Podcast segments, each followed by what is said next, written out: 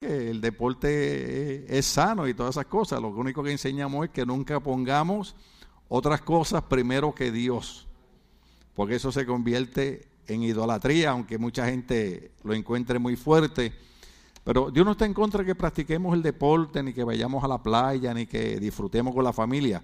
Lo que Dios no está de acuerdo es que pongamos esas cosas primero eh, eh, que Él. Pero si ponemos a Dios primero, disfrutamos de las demás cosas. Amén. Gloria al nombre del Señor. Amén. Vaya conmigo a Primera de Samuel capítulo 15, verso 11 en adelante. Capítulo 15, verso 11 en adelante. Gloria al nombre del Señor. Eh, título de mensaje, decepcionando a Dios. El título del mensaje es Decepcionando a Dios. ¿De dónde, de dónde sale, sale ese título? ¿De dónde sale este corto mensaje? De la clase que estábamos dando en la Universidad Teológica el martes pasado. Eh, uno de los puntos que estábamos tocando es de la, situación de, de hombres y mujeres que han decepcionado a Dios. Eh, póngase la mano en el corazón y diga, Señor, ayúdame que yo no sea uno de los que te decepcione. Eh, comencé la clase diciendo que no hay cosa más fea o más dura que sufrir una decepción. Y muchas personas han sido decepcionadas en diferentes maneras. Inclusive Dios ha sido decepcionado. Yo hablaba con la pastora y explicaba que en la clase tenía que darle un enfoque más amplio al capítulo porque eh, se discutía de pastores. ¿Quiénes dije? Pastores, ¿verdad? Hombres que eh, confiamos en ellos, hombres que esperamos de ellos que se porten correctamente de acuerdo a la palabra del Señor y que sean hombres que sobre todo obedezcan al Señor. Pero muchos eh, hermanos cristianos han sido decepcionados por cierto mal comportamiento de pastores que se les olvidó quién los llamó o tal vez se pusieron ellos mismos y tal vez por eso ocasionaron eso. Otra de las cosas que explicaba en la clase también es que tengo que tener cuidado de analizar si la persona me decepcionó de verdad o me decepcioné yo porque estaba esperando algo de la persona que no podía dar. Ahí hice un enfoque de la pareja matrimonial. Por ejemplo, muchos jóvenes cuando se van a casar van con una expectativa. ¿Ve? Es más, algunos se han atrevido a decir, cuando nos casemos yo lo voy a cambiar o cuando nos casemos yo la voy a cambiar. Y cuando se casan, sufren decepciones. Pero sufren decepciones porque a veces estamos esperando algo de una persona que tal vez esa persona no está a la medida o a la capacidad de poder llegar a ese nivel que nosotros esperamos que llegue. Y entonces hay personas, hay pastores, hay líderes, hay miembros de la iglesia que decepcionan, como también a veces soy yo el que me decepciono esperando algo más allá de lo que una persona puede dar. En mi país dicen que no se le puede pedir peras a un árbol de olmo. ¿Ve? Me recuerdo de, de mi querida mamá. Porque a veces usted espera algo de alguien y no lo da.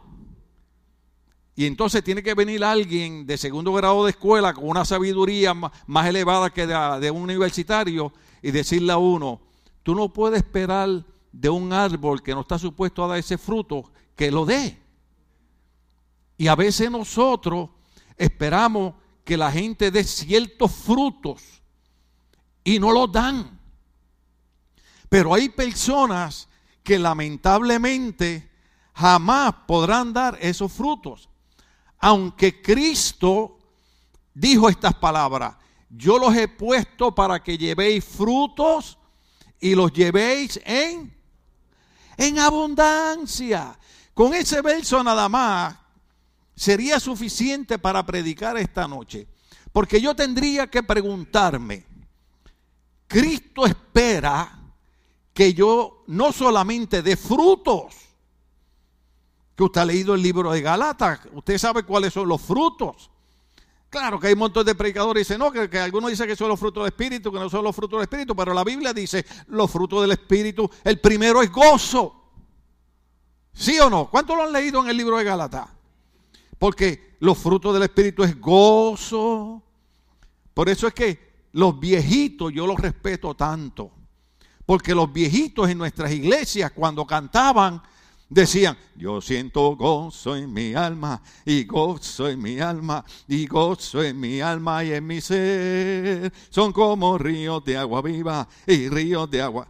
¿Y te sabe lo que pasaba? Ahora yo entiendo porque esos viejitos eran felices. Porque llegaban a la iglesia y lo que habían comido era un pedacito de pan con mantequilla. Yo estoy seguro, yo estoy seguro que ninguno de ustedes llegó aquí con un pedacito de pan con mantequilla. Ah, porque algunos desayunaron almuerzo. Y el almuerzo fue la cena. Y la cena que usted dijo que era un snack. Pero aquellos viejitos cuando llegaban a la iglesia empezaban a decir, yo tengo el fruto del Espíritu que gozo. Y empezaban a cantar, hermano. Y el que estaba triste y el que estaba deprimido y el que estaba decaído comenzaba a sentir gozo. Yo le digo a mi esposa que eh, eh, ya, ya cuando yo era asistente a pastor, pero recuerden que yo siempre he explicado que yo empecé como mujer en la puerta, empecé manejando la camioneta de la iglesia, empecé lavando los baños. O sea, yo no empecé en el altar. Yo, salía de la radio, mi pastor me mandaba a la radio a las 7 y 15 de la mañana a predicar. Y de ahí yo tenía que bajar a la iglesia a lavar los baños para que cuando la gente llegara al culto de la mañana los baños estuvieran limpios. ¿Y cuántos ustedes recuerdan que yo le he dicho que mi pastor tenía un montón de nietos? Y había un solo toile. Y cuando yo lo iba a limpiar decía, Dios tenga misericordia de mi vida. Porque en aquellos tiempos no se usaba papel charming. Ya dañé el mensaje. ¿Sabe cuál era el... Que yo no sé por qué la gente ahora durante la pandemia estaba peleando tanto por el papel sanitario. Porque lo que tenían que hacer era lo que hacíamos en Puerto Rico en aquellos años, compré el periódico. Ah, ya no venden periódico, ahora todo es tableta, ¿verdad? Gracias, pastora. Pero, oiga, el papel de... Y me tapaban el toile, hermano. Y yo con gozo, diga conmigo gozo. Yo con gozo limpiaba el toile. Tenía que sacar los papeles periódicos, tenía que echarle en aquellos tiempos, hermana Miriam, ¿se acuerda el famoso Pine y la creolina en Puerto Rico? Eso, eso espantaba las cucarachas y los gusanos y todo. Y cuando la gente llegaba, daba hasta gusto entrar al baño, alabado sea el Señor. Pero, pero ¿qué, qué, qué es lo que estoy hablando? Que si yo nada más me quedo en ese puntito de cómo, de, de, de, cómo, de cómo nosotros teníamos ese gozo de servir al Señor. Porque Cristo espera de nosotros que demos frutos y los demos en abundancia. La pregunta es, y no solamente para los que estamos aquí, los que están aquí son especiales. Ustedes son unos campeones. Ustedes estuvieron trabajando, ustedes estuvieron un día cansados y están aquí diciéndole al Señor, quiero terminar la semana dándote gracias por lo que has hecho en mi vida. Sea el nombre de Dios glorificado. Pero sabemos que hay gente que por alguna que otra razón nos están viendo por las redes sociales y para, y para ellos también es esto. O sea, la, la pregunta es, ¿estoy dando yo frutos como el Señor espera que yo los dé? Porque, por ejemplo, uno de los primeros frutos, dije que era cuál? siento gozo en mi alma. Y porque lo que pasa es que cuando usted está gozoso, cuando usted está contento, ocurre lo que vino a mi mente ahorita que le iba a decir, se lo tengo que decir. Traté de esquivarlo, pero lo tengo que decir porque se lo he dicho como 200 veces. Cuando ya yo era asistente a pastor, yo predicaba en la iglesia, estaba Pedro Juan, que era el hijo del hermano eh, Pedro Montero, y él era, y él era así como, como algunos de ustedes, él era medio loquito, medio retardado. Ay, dije algo fuera de orden. Y, él, y él tenía un problema porque él, hablaba así, dejaba la lengua afuera. Y yo le decía, tú me estás haciendo burla. Y entonces él decía, hermanotín, hermanotín, hermanotín, yo quiero cantar un corito. Entonces, él nunca lo ponían a cantar en la iglesia. Entonces él decía, el único aquí que puede tener misericordia de mi vida es el hermano Tim. Y yo le decía, vas a cantar. Y entonces decía, hermano, hermano Pedro Juan va a cantar esta noche. Y yo veía a todos los hermanos cuando decían, ah. O sea, que me mandaban al infierno. Y él agarraba, y él, y él nada más tenía un corito, un corito nada más. Y él pasaba al frente y agarraba el micrófono. Ya, voy para voy pa Samuel capítulo 15, no se me hagan los locos, voy para allá. Pero él agarraba el micrófono y empezaba, que, que son, son unos versos bíblicos. El gozo del Señor mi fortaleza, el gozo del Señor mi... Y todos los hermanos, ah.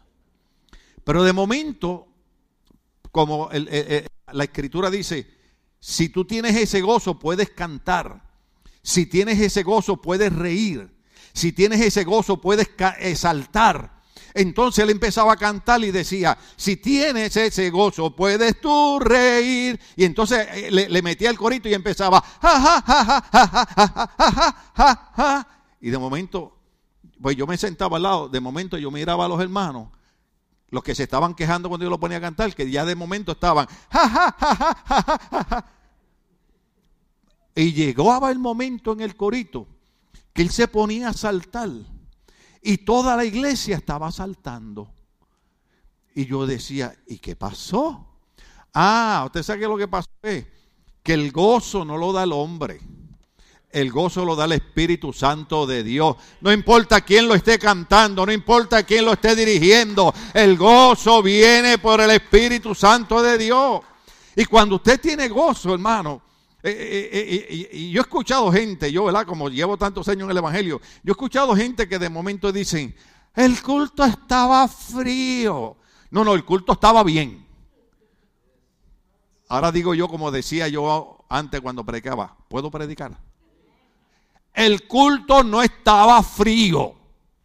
El culto estaba bien. Yo soy el que tengo que preguntarme si soy yo el que estoy decepcionado y le estoy echándole la culpa al culto. ¿Ah? Porque yo prediqué un mensaje aquí una vez que cuando el rey David salió a la guerra, todos los hombres se fueron con él y los enemigos se metieron al campamento y secuestraron las mujeres y los niños. Y cuando iban de regreso, que se enteraron, dice la Biblia, que los soldados hablaban de apedrear y de matar a David por lo que había pasado. Pero dice el verso bíblico, mas David se fortalecía en el Señor ¿Sabe qué significa eso?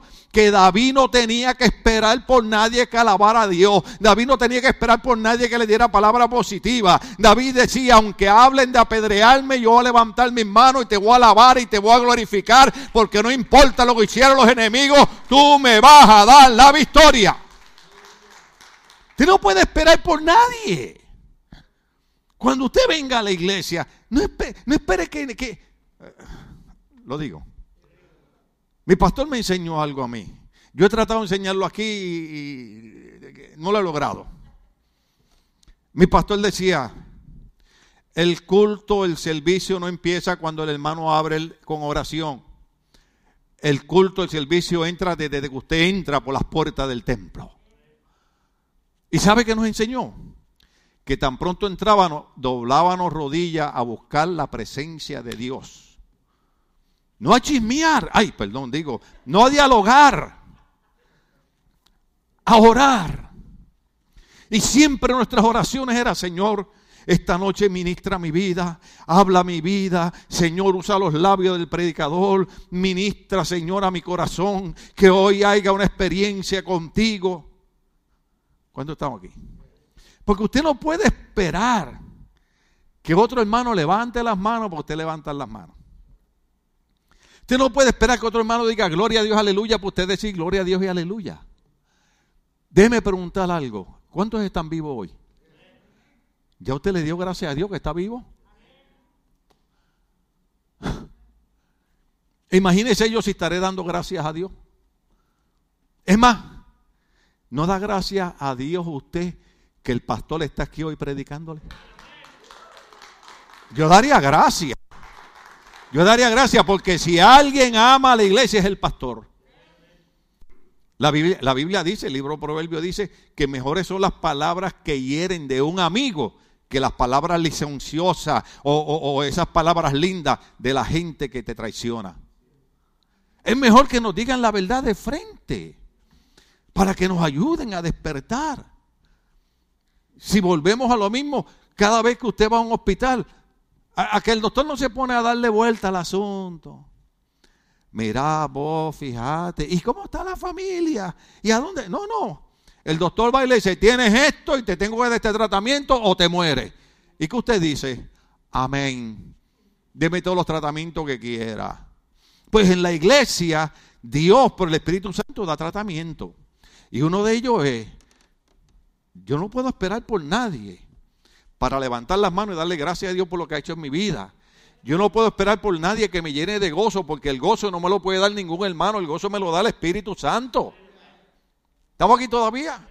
Entonces, si yo me quedara ahí nada más, me fuera el tiempo de la predicación.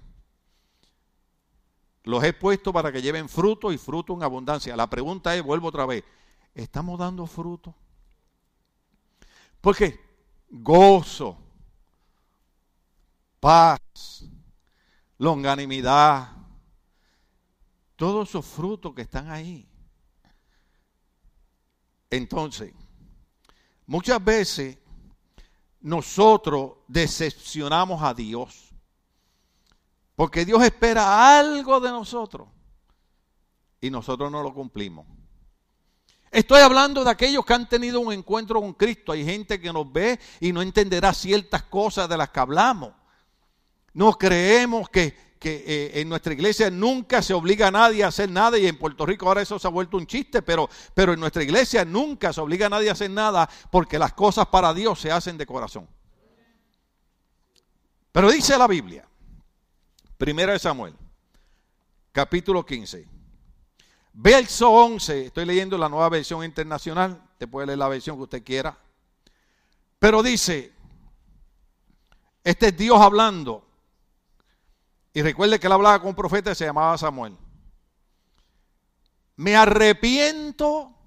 ¿Qué dijo? Y, pero, pero aquí hay cosas locas.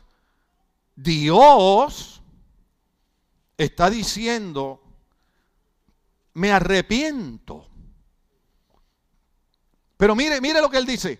Me arrepiento de haber hecho rey a Saúl me arrepiento de haber puesto a Saúl en esa posición, en ese cargo, porque yo esperaba algo de él y Saúl me ha decepcionado.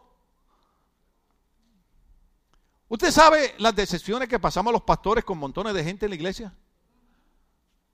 Que esperamos algo de ellos y después decimos, Señor, mire, lo tengo que decir porque ya lo pensé. Usted sabe cuánta gente yo le he dado oportunidad en esta iglesia, cuánta gente yo he puesto en cargos, en posiciones, y casi tengo que decir lo mismo que el Señor. Me arrepiento de haberlo puesto en esa posición. ¿Por qué? Porque nos decepcionan. Tengo que decirlo porque ya lo pensé. Pusimos una vez una persona, era hombre, de maestro de niño. Y una noche teníamos una reunión con los maestros y yo le dije a mi esposa, si no llega a la reunión esta noche, esta noche se queda fuera del cargo de maestro. ¿Sabe por qué? Porque ya yo venía más de seis meses observando que él venía a la clase sin prepararse, sin los libros, sin el material, no llegaba a las reuniones de los maestros. Entonces, usted tiene un niño al frente que su cerebro está limpio. Porque usted cree que los gobernantes donde quieren sembrar sus ideologías es en los niños. Pese a la responsabilidad de nosotros los padres cristianos, que la mayoría de los padres están decepcionando a Dios. Porque están esperando que los hijos tengan 18 años para que, pastor, ore por mi hijo que se me está yendo. Hey, y cuando nosotros te decíamos, cuando el nene tenía 7 años que lo trajera a la escuela dominical, ¿por qué no lo traía? ¿Sigo predicando? Entonces, el maestro no llegó. Cuando yo miro un correo electrónico, que todavía lo tengo guardado, hacen años de esto. Pastor, me avergüenzo de no portarme como un hombre ni de ir personalmente donde usted, pero quiero decirle por medio de este correo que ya no quiero seguir siendo maestro en la iglesia. Le digo a mi esposa, parece que se la huelió. Pero qué decepción tan grande que usted le da una oportunidad a una persona para crecer, desarrollarse, dar frutos y le haga una cosa así. Pero el problema no es ese. El problema es que entonces se van de la iglesia y después dicen, me fui porque ahí no me daban oportunidades. No, diga, me fui porque decepcioné al pastor, decepcioné a la iglesia y sobre todo decepcioné a Dios. Y Dios dice, me arrepiento, vamos a cambiarlo. Estoy decepcionado con Saúl. Estoy decepcionado con Saúl. Estoy decepcionado de haberlo hecho rey. ¿Sabe por qué? Porque se ha apartado de mí. Ojo aquí, ojo aquí que yo sé que hay gente que a mí me mastica y no me tragan. Porque uno tiende a predicar las verdades, ¿no? Hoy estaba yo, ¿verdad? Tratando de entender el guasumar a la cuchara, el pollito chicken gallinas en ventana, window y puerta doar. Para los que no saben qué es eso, eso es inglés. y, y estamos viendo a, a esta muchacha predicadora que se llama Joyce Meyer. ¿verdad? Ella es media loca predicando. Y, hoy estaba arrebatada. Porque hoy le estaba diciendo a las mujeres en la conferencia, ustedes se meten como 10, 15 mil mujeres ahí. yo prefiero que vayan ahí a que vayan a otro lado. Y sale ella y le dice, yo tengo un compromiso de predicar la palabra de Dios como Dios me dice que la predique, aunque usted no venga más a una conferencia mía. Porque montones de predicadores han decepcionado a Dios también. ¿Por qué? Porque Dios les da un mensaje y ellos, porque la gente no se moleste, lo cambian. Estamos aquí. Entonces, hay montones de hermanos que han decepcionado a Dios porque se han apartado de Dios. Déjeme decirle algo. Esta parte es bien difícil. Yo tengo una responsabilidad como pastor de velar por su alma. Yo no quiero que usted se muera y tenga una cita en un lugar que no es el que usted esperaba y diga fue por culpa del pastor porque no me predicó la verdad. Ah, ah. Entonces, yo sé que llevamos casi dos años con un problema de una epidemia. Yo sé que hay gente que se ha enfermado, yo también me enfermé. Es más, cuando me metieron al hospital, yo dije, eh, los hermanos van a hacer fiesta. Por ahí, porque todo el que entra al hospital casi no sale. Yo dije, los hermanos van a hacer como, como, como los monjes budistas aquellos con la película esta de Ace Ventura cuando sale del monasterio, que hacen una fiesta. Pero Dios no los complació. ¿Eh? Entonces, yo no soy loco, yo camino con los pies en la tierra, yo sé que hay gente que se enferma y desde aquí un montón de veces agradecido que si usted está en contacto con alguien que está positivo, no puede venir a la iglesia por 5 o 10 días por proteger la gente. Pero el problema es, lo digo, que no bien pasa ya el día de la cuarentena. Y, y en vez de venir a la iglesia a darle gracias a Dios que no se murió del coronavirus,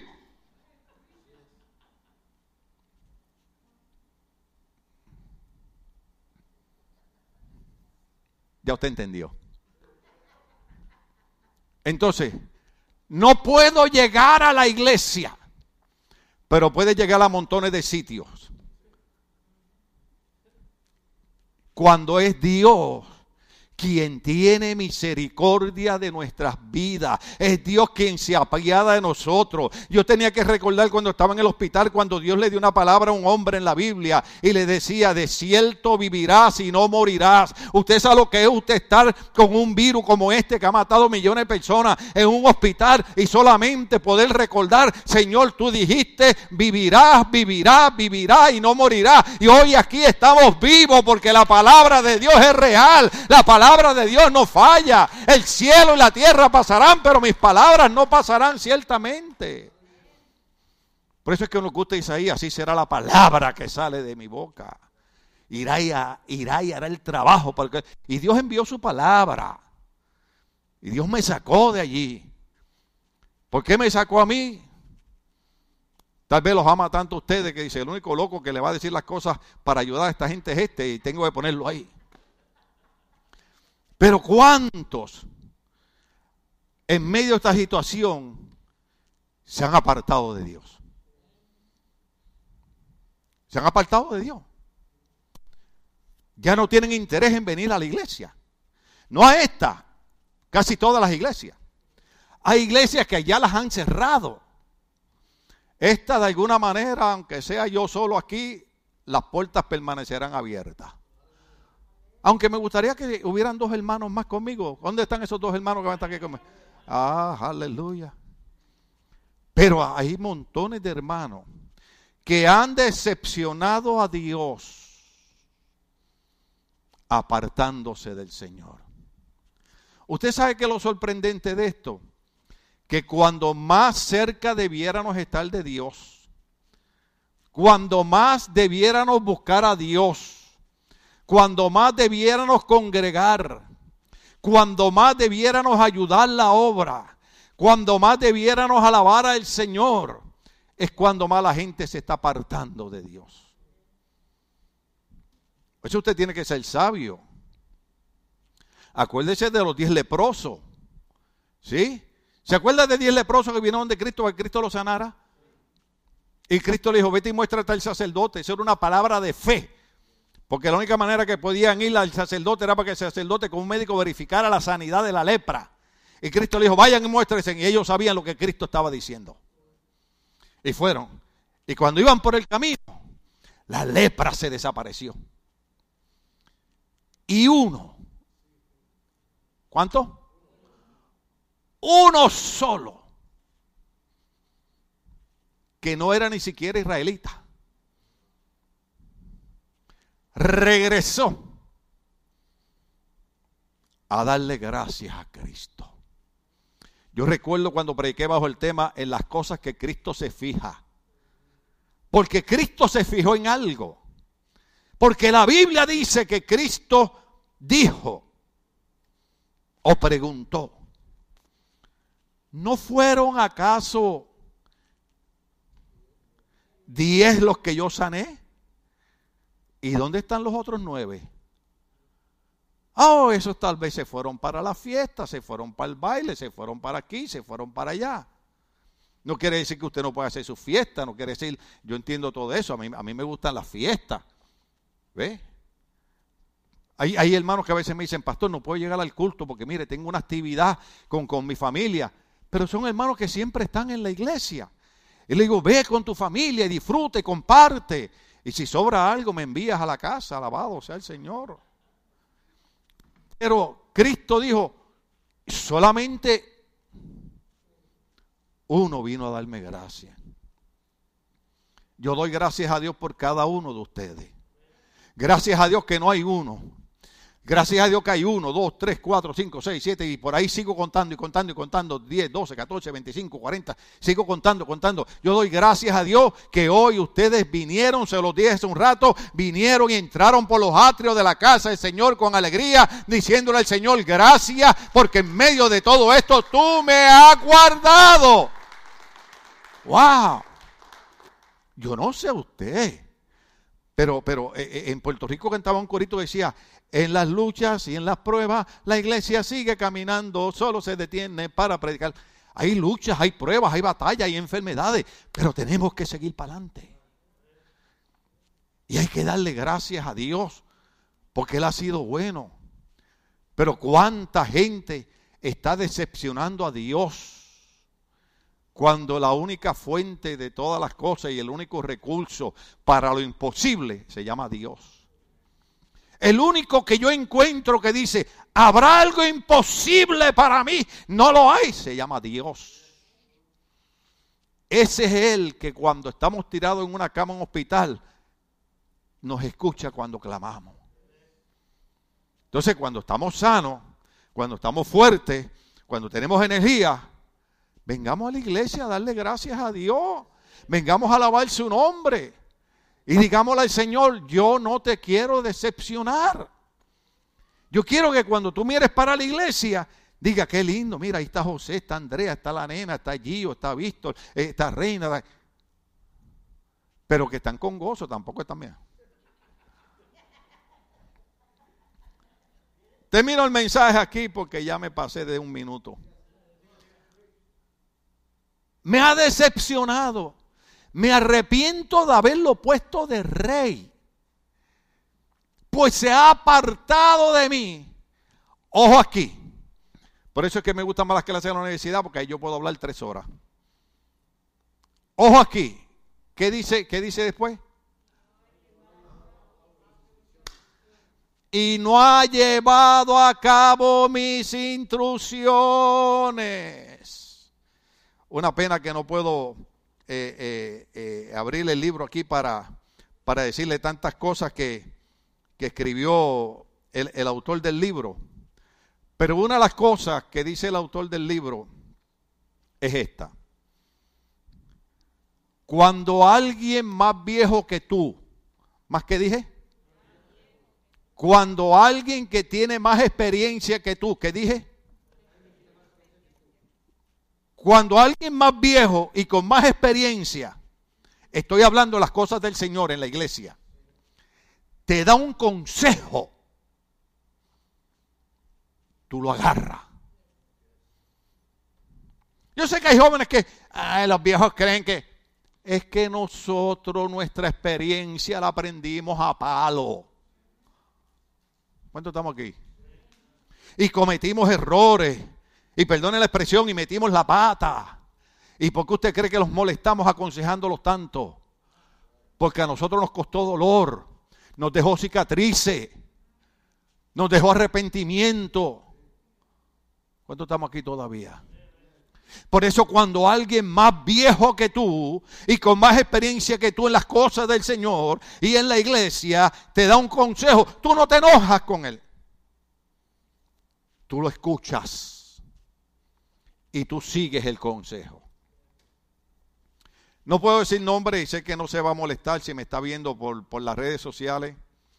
Eh, el año pasado, en el 2019, me llamó un muchacho, buen predicador, y me dice, pastor, lo estoy llamando para pedirle perdón.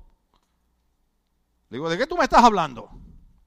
Lo estoy llamando a pedirle perdón porque cuando yo andaba predicando y yo estuve en su iglesia, yo hice unas cosas indebidas y usted, en vez de maltratarme y regañarme, me llamó a la oficina y me aconsejó. Y me dijo, yo soy más viejo que tú. Y le dije estas palabras, ¿por qué tú crees que antes los, israelitas amarraban al buey joven con el buey viejo? Porque, porque eh, eh, eh, los enyuntaban, ¿sí? Se me fue el tiempo. Seguimos. Los enyuntaban. Entonces, el buey joven, cuando pasaba aquella nena, el buey joven hacía. Y el buey viejo veía a la muchacha que pasaba y seguía. Arrastrando al buey joven, el buey joven. Y el buey viejo. ¿Por qué? Porque el buey viejo ya sabía que aquello lo que iba a traer era problema. Los bueyes viejos, eso suena feo decirlo especialmente con los mexicanos. Oye, güey, no. Dios me ayude. Ustedes son los que me han enseñado a hablar así. Pero los bueyes viejos mantenemos el curso. El buey joven se sale y daña el surco donde se va a sembrar la semilla. El buey viejo mantiene. ¿Se acuerda cuando el apóstol Pablo dijo? Dejando ciertamente lo que se queda atrás. Yo me extiendo hacia adelante, mirando al blanco de la soberana vocación, a Cristo Jesús, Señor nuestro. No miro a la derecha, no miro a la izquierda, mantengo mi vista puesta en el blanco que se llama Jesucristo. Y el buey viejo va ahí, va ahí, va ahí, va ahí, va ahí, va ahí cuando alguien más viejo que tú y con más experiencia que tú en la iglesia te da un consejo, tú lo sigues. Este predicador me llamó y me dijo, yo hubiera seguido su consejo, me hubiera librado cinco años de problemas. Así me dijo. Y le mira papá, yo no tengo nada que perdonarte, yo te aconsejé con amor, pero si hubiera seguido mi consejo, te doy la razón. Te hubieras librado de cinco años de dolores. Y no solamente cinco años de dolores, sino el daño que le hacemos a otras personas. Yo dije aquí algo en una ocasión, oh, vámonos, un par de minutos más. Yo dije aquí en una ocasión que a nosotros nos dijeron, ay, no le hagas caso que las palabras se las lleva el viento. Y hemos descubierto que las palabras no se las lleva el viento. Las palabras hacen un efecto en la persona que las oye. Por eso es que nosotros los padres a veces hemos cometido errores. Y le decimos a los demás padres, nunca le diga estúpido a tu hijo. Porque usted le puede decir, eh, tú vas a lograr esto, vas a lograr lo otro, pero usted le dice estúpido y se le quedó eso para el resto de su vida. Y un día dice, no puedo pasar la universidad, no puedo pasar esto. ¿Por qué? porque alguien le dijo que era un estúpido. Usted no le dice eso.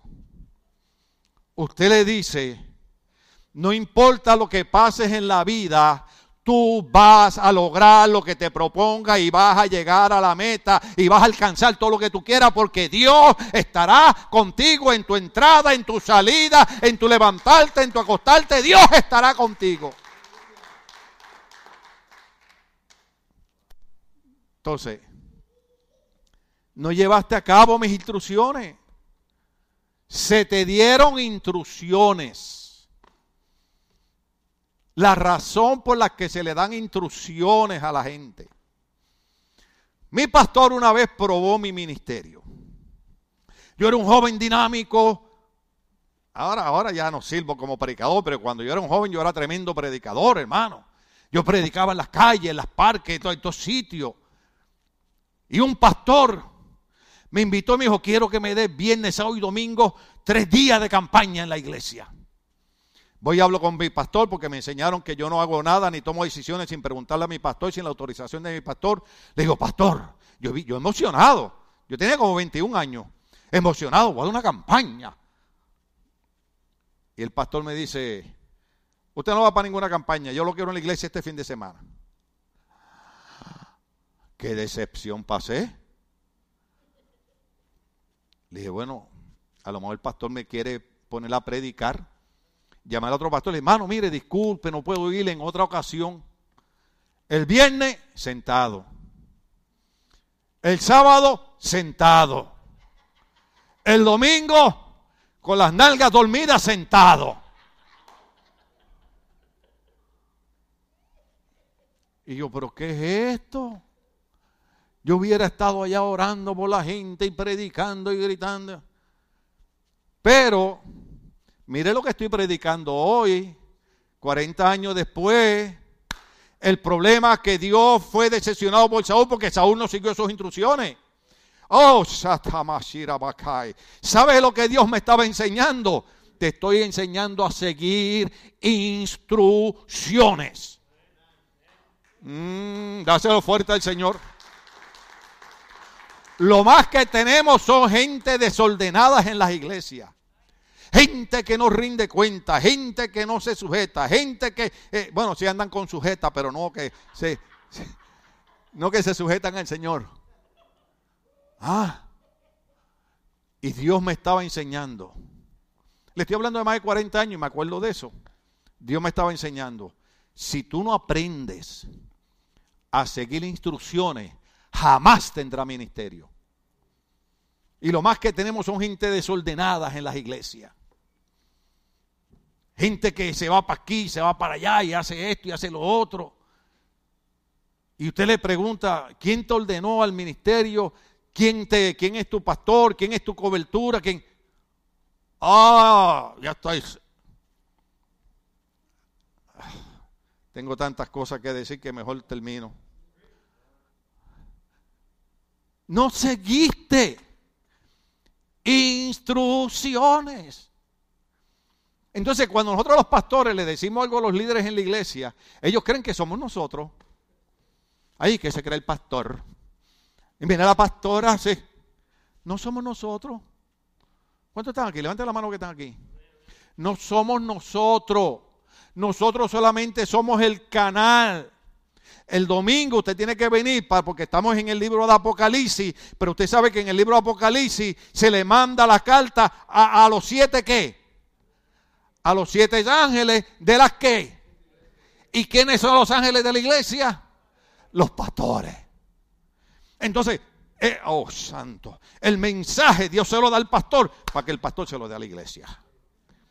Entonces, cuando el pastor llama a un líder en la iglesia o llama a un hermano y le dice, yo quiero que tú hagas esto, Dios está probando a ver si tú no lo vas a decepcionar y vas a aprender a seguir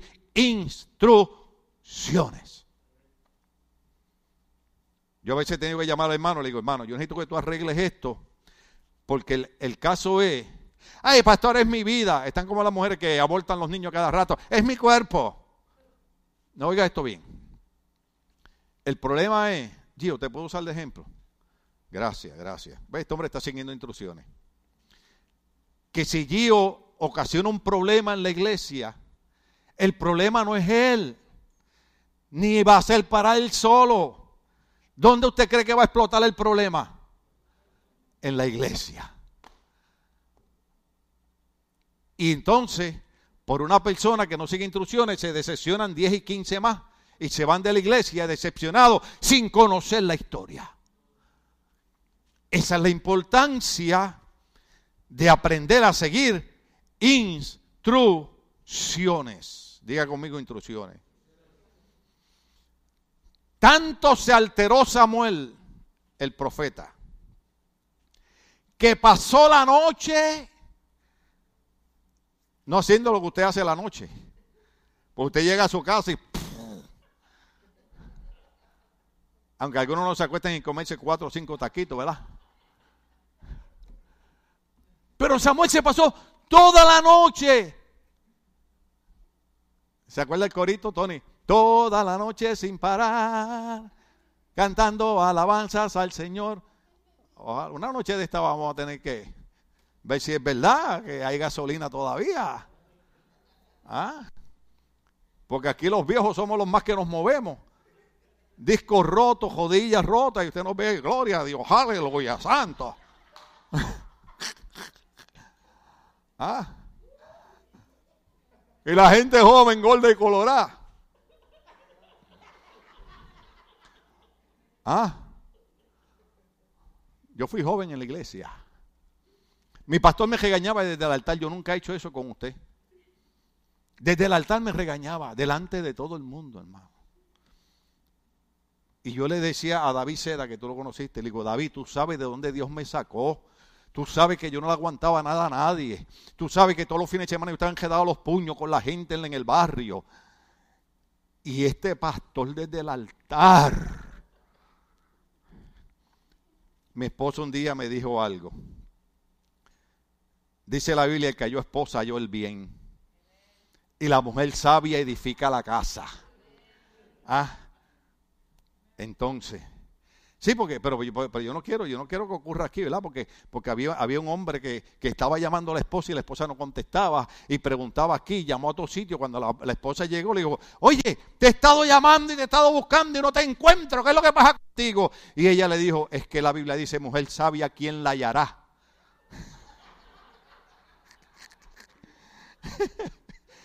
Porque la mujer sabia edifica la casa.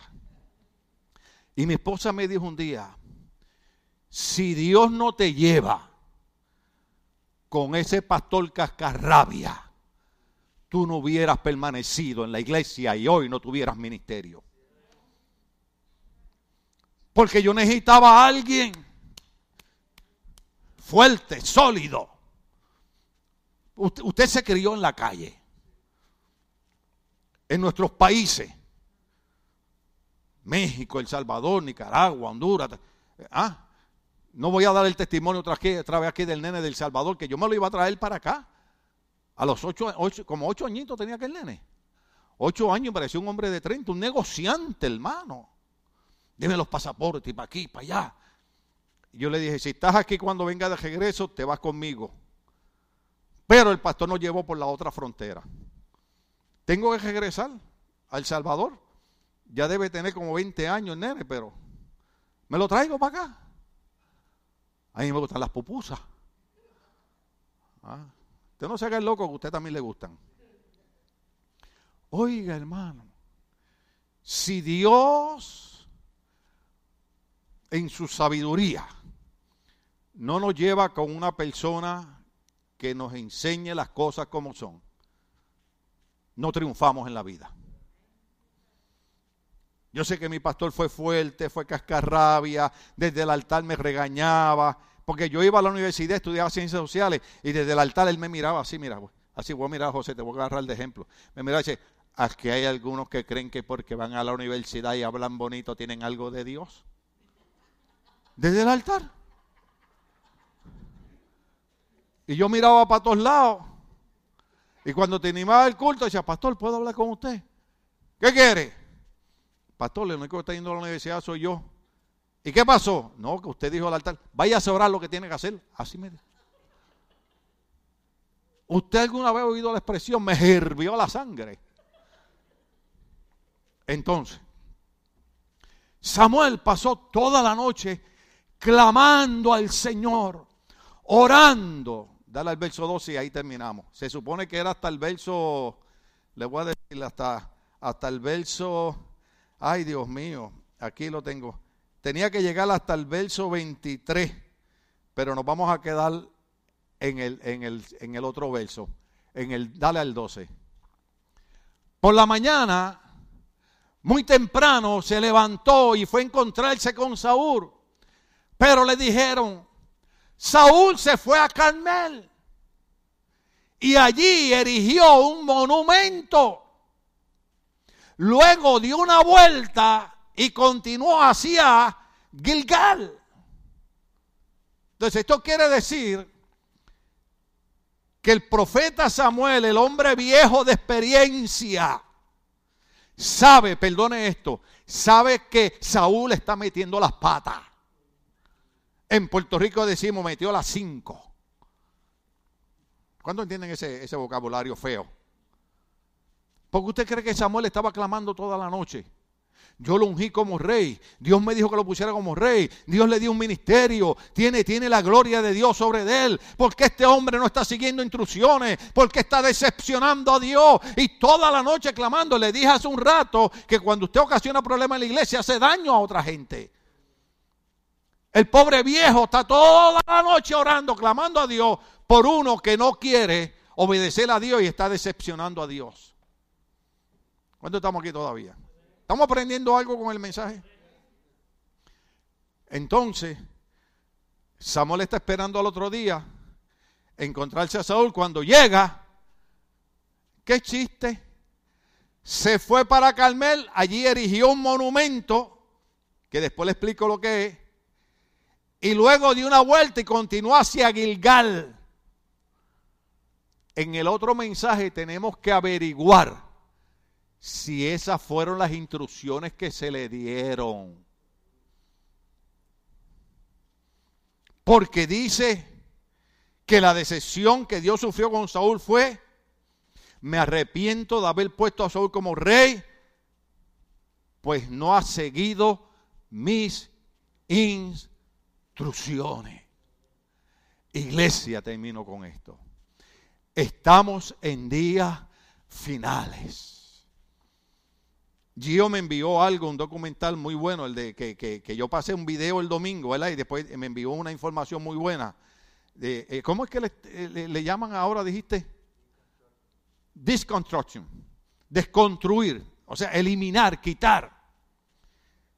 Yo les pasé ese, ese video el domingo de los músicos que ahora están diciendo que antes ellos eran cristianos, pero que ahora no creen en el cristianismo como antes. Pero el problema es que esos son los que ya arrastran 40 y 50 mil personas y están sembrando ese veneno en la mente de la gente, especialmente de los cristianos. Déjeme decirle algo. Dios, esto lo digo con mucho respeto porque hay muchísimos cantantes buenísimos y siervos de Dios y, y han estudiado teología y todo, pero hay muchos que hubo un siervo de Dios, un ministro de alabanza que escribió, habemos ministros de adoración y habemos artistas en las iglesias. Entonces los artistas son los que buscan acomodar las cosas de Dios de manera tal que ellos sigan siendo los dioses y la gente siga como ovejita al matadero siguiéndolo. Entonces ahora quieren desconstruir, o sea, quieren, quieren eliminar lo que es el evangelio puro. Y nosotros no podemos ser fanáticos, no podemos ser extremistas, pero tenemos que obedecer a Dios y seguir las instrucciones de Dios. Porque si no, vamos a decepcionar a Dios. Alguien Dios le ministró hoy. Dele el aplauso al Señor, vamos a estar de pie, gloria al Señor, aleluya.